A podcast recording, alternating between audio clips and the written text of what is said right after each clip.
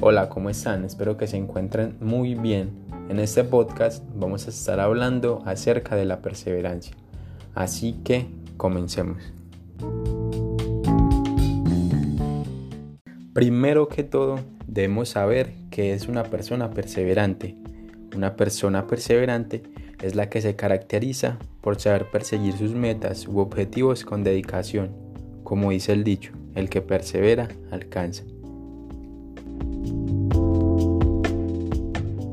Pero, ¿por qué debemos ser perseverantes? Es una pregunta que se hace bastante gente y creo que la, la respuesta la tienen ellos mismos, solo que no se dan cuenta.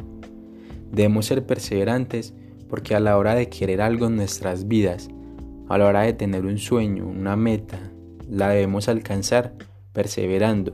Si una persona no lucha por sus sueños, no quiere sus sueños, nunca va a lograrlos.